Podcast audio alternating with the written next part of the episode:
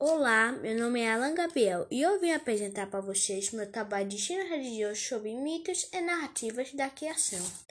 Na mitologia índia, é provavelmente uma das mais antigas mitologias do mundo. Seus primeiros mitos nasceram numa região conhecida como Vale do Indo, e o plantão indo do, na, constituído uma tentativa formidável de criar máscaras, pelos quais o ser humano tenta falar dos seus sonhos e medos. A suática índia simboliza harmonia. Ganexo possuía uma em sua mão direita. A mitologia índia inicia com o manifestador é, que é manifesta na unidade, na polaridade,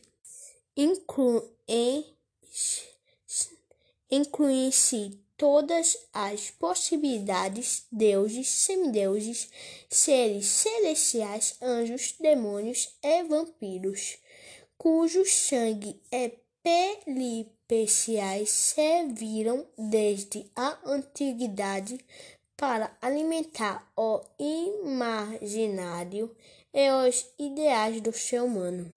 Já na história da criação organizada do judaísmo e do cristianismo, descrito nos primeiros capítulos do livro do Gênesis do, da Bíblia consiste na ideia que Deus criou o universo e os seres vivos de forma sobrenatural.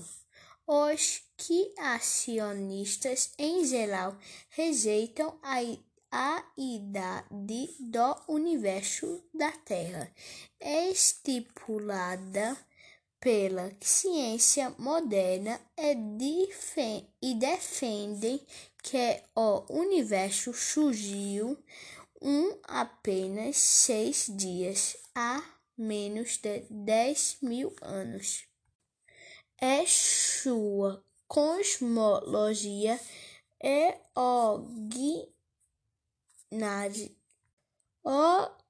originária do literalismo bíblico.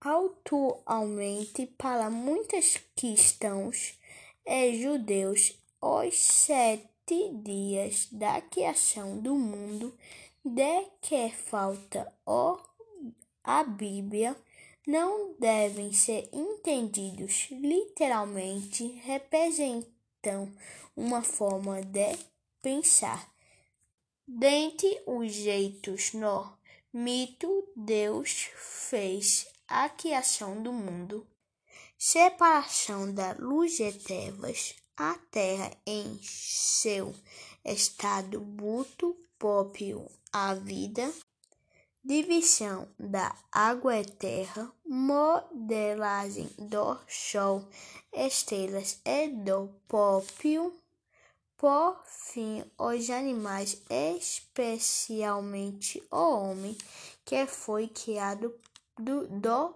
pó. Este foi meu trabalho de ensino religioso.